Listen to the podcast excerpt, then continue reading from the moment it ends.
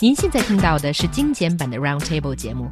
想收听并下载一小时完整节目，可以打开网站 c r i e z f m dot com，点击 Roundtable。Podcast 用户可以搜索圆桌会议。A medical student at a prestigious university in Shanghai stood second trial on Monday, 10 months after being sentenced to death for murdering his roommate with poison in April of last year. Lin Sen Hao, a postgraduate from Fudan University, denied intentional homicide charges during the trial held at Shanghai Higher People's Court. The headline trial lasted for over 13 hours and ended on late Monday night. The court will announce a verdict soon. 复旦投毒案昨日二审至深夜。 双方在关键问题上展开激辩。被告人林森浩辩供称，我在投毒后对水进行了稀释，而控辩双方也围绕死因、动机和证据三个焦点激辩十三个小时。Obviously, a lot of attention has been paid to this case since it happened, but basically the question is, should he die for what he did, which was the result of the first trial? Yeah, I don't think it's a question I can't answer here, and I just like to say up front that the information we have here is secondhand, and this is our effort to try our best to see what we think happened. And I think for what uh, the information that we've got so far, it just seems like, um, first of all, we see a dramatic turn of what the uh, the defendant admits what he's done because now he's saying that um, it was a prank. So, but what kind of um, prank is that when this is a chemical student who uh, who has written papers on knowing the fact that it is a deadly compound that he's put in the water dispenser in the dormitory, which he knew that the other student was going to take water from. And I just don't really think that this is um, very believable in that sense. Well, I mean, to be honest, I mean, a lot of the story, um, I think the. Um, the relevant points of uh, Huang's story has not really changed. In both trials, he, he admitted to adding the chemical to the, to their water dispenser.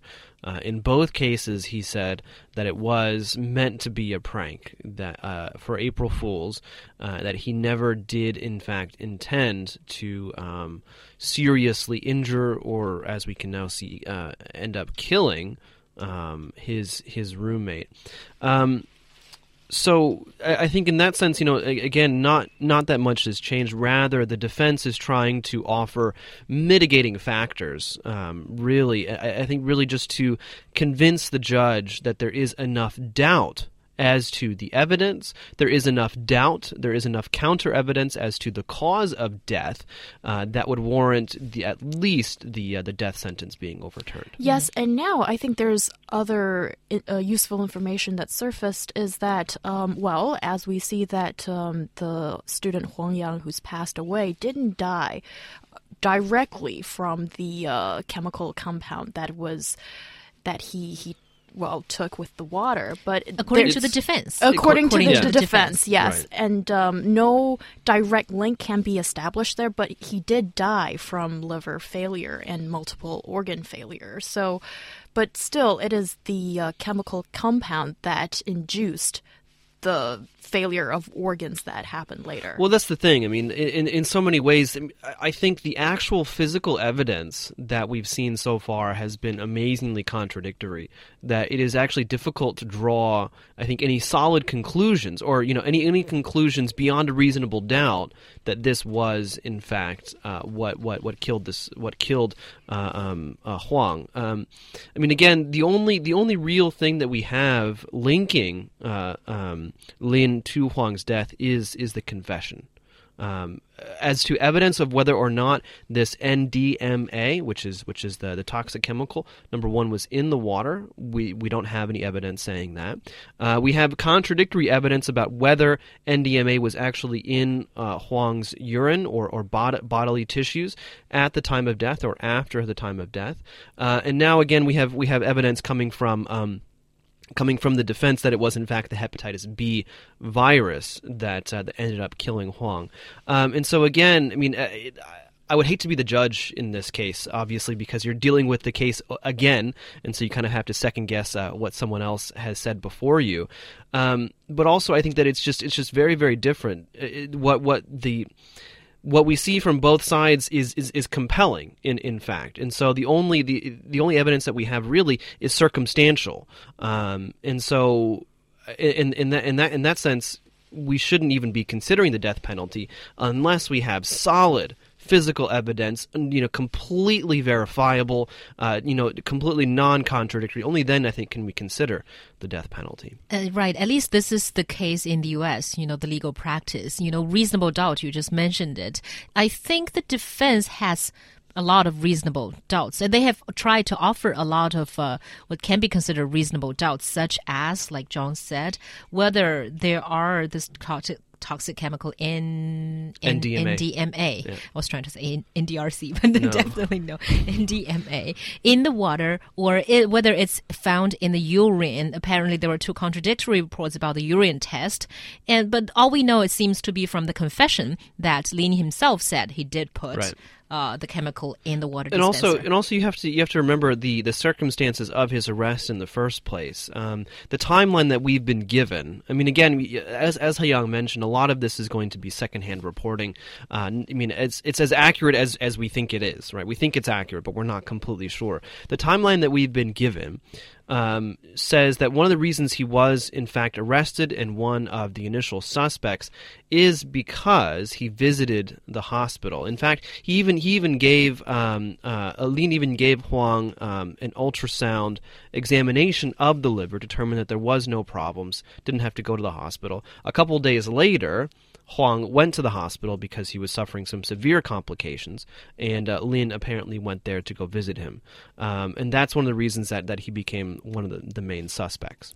And also, I think it's relevant to discuss whether uh, Lin did this uh, intentionally or not.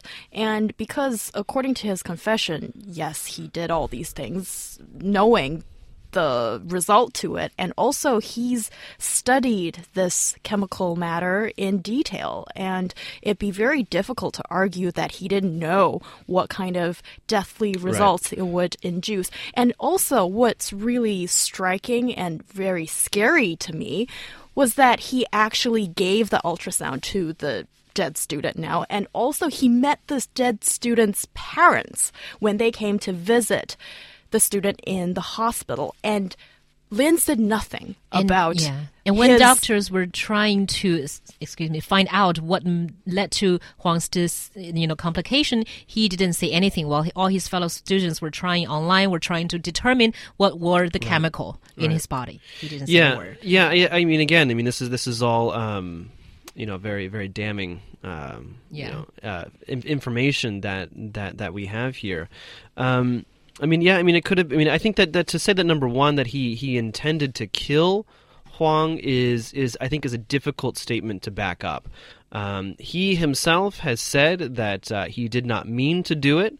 I think it there are um, I think there are good reasons to doubt that he what that this was in fact um, unintentional.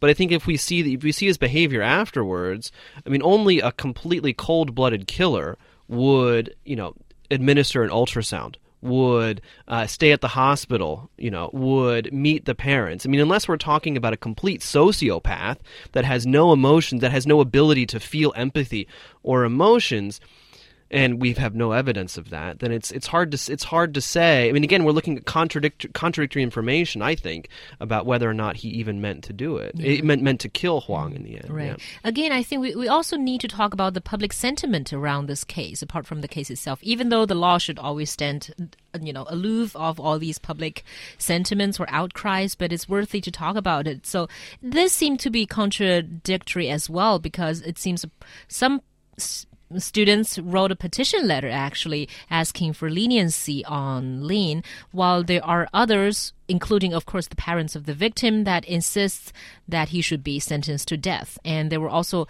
students trying to help out the police by collecting all kinds of evidence when the first uh, when the case was first discovered. So, do you think that all these public sentiments will eventually had some effect on the you know eventual verdict? Well, I think here um, I can understand why more than 170 students from Fudan University they signed a petition pleading for leniency for Lin, and I think this comes from well, it's sort of in line with what the academic circle's attitude is uh, with the death penalty in general. That we should avoid it, but I think when you look at the general public um, attitude when it comes to um, something that could be murder, so intentionally killing another person. I think um, the overwhelming majority of Chinese people still believe that it's an eye deny uh, tooth to tooth the old-fashioned Right. way of punishing violence with violence. The problem, the problem is, of course, with that with that viewpoint is it's incredibly simplistic, and it it, it presupposes um, absolute knowledge of everything that happened, and it, and it presupposes absolute knowledge of you know the. Um, the defendant's state of mind and their thinking and, and motivation. It really, you know, having this eye for an eye type of type of idea really does not allow for a mod, what what what should occur in a model, mo- modern legal system, which is, you know, do do what do the facts say? And again, I mean, personally speaking, you know, philosophically, I am not against the death penalty. I think that there there are cases, there have been cases where the death penalty is completely and wholly justified. I mean, because we see a completely unrepentant, cold-blooded, sociopathic killer who is never going to change from that. However, I think in, in China, in, in the U.S., in places where the death penalty is still used and overused, too often are people people are committed to death. The the state kills them, even though the evidence is not compelling. It is not airtight, you might say. And so, and especially in this case, yeah, I mean.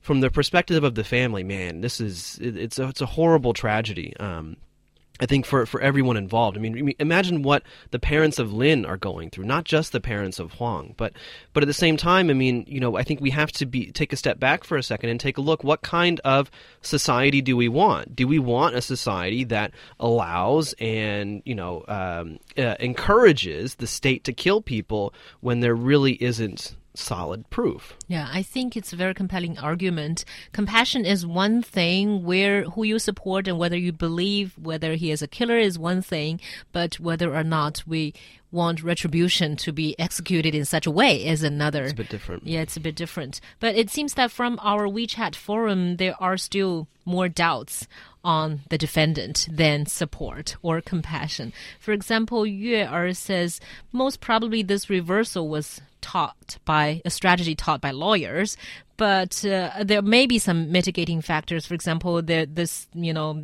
Uh, professional doctor uh, witness did say that Huang died of hepat- some sort of hepatitis B instead of directly from poison, then that should be another case. But also, I mean, it- also, I, I sorry, I just want to just want to direct, direct um, to to that comment right there. I mean, I think just just because the story is different or the statements made are different doesn't necessarily make them less true. of course, Right, and so I think that's that, that's what we have to keep in mind. That's what makes these types of things very difficult.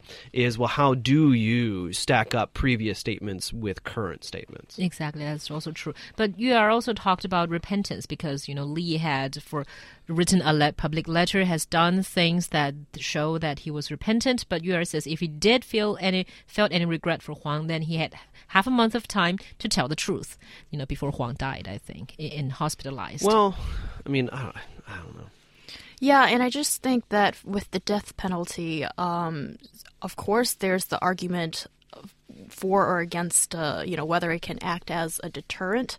And there has been some studies saying no, it can't really, but still, I think our authorities believe that it can have some sort of uh, effect deterring people from committing crimes. And further, it's about punishment. So, I mean, should something so cruelly done to another human being be punished in the same way? I think that is a very philosophical question that I guess you and I will have different answers. Exactly. And also about the influence of public sentiments on the trial, because it seems that especially in China, it seems that public opinion is being taken into account in many Which is a shame. circumstances. It's a shame. Yeah, which is a shame. And uh, you, you hear in the verdict words such as "this case has aroused uh, public indignation." You know, who cares if Well- the law the law is the law? Well, but but unfortunately, we don't live in a country that that lives completely by the law, uh, and I don't think any country, even with you know very developed and standardized legal systems, you know, live in a in a vacuum somehow where where the law is the only thing that's ever always followed. Um, but also, I mean, looking looking at you know the the comments again about you know oh he had so much time. I mean, haven't you ever, as a child especially? I mean, I can I can't think of any specific examples, but I know it's happened to me. Where as as a kid, perhaps even as a teenager, you do something, you make a mistake, and you feel really really bad about it. But partly because you feel bad, partly because you don't want to be embarrassed or get in trouble, you don't say anything, hoping that it'll all blow over. I mean, so in that sense, I think we do need to you know have a bit of, sort of bit of empathy when this does happen because just because someone doesn't come forward automatically doesn't mean that they did it or that they did it on purpose right Yeah, but I just think that um, your actions m- resulting in the death of another person is a very different thing to Then- compare with maybe you Breaking a vase or you know yeah, something like so, that. So yes, I understand what you're saying, John. But when it comes to this kind of case, I still think we need to be like more strict when it comes to this kind of thing. right.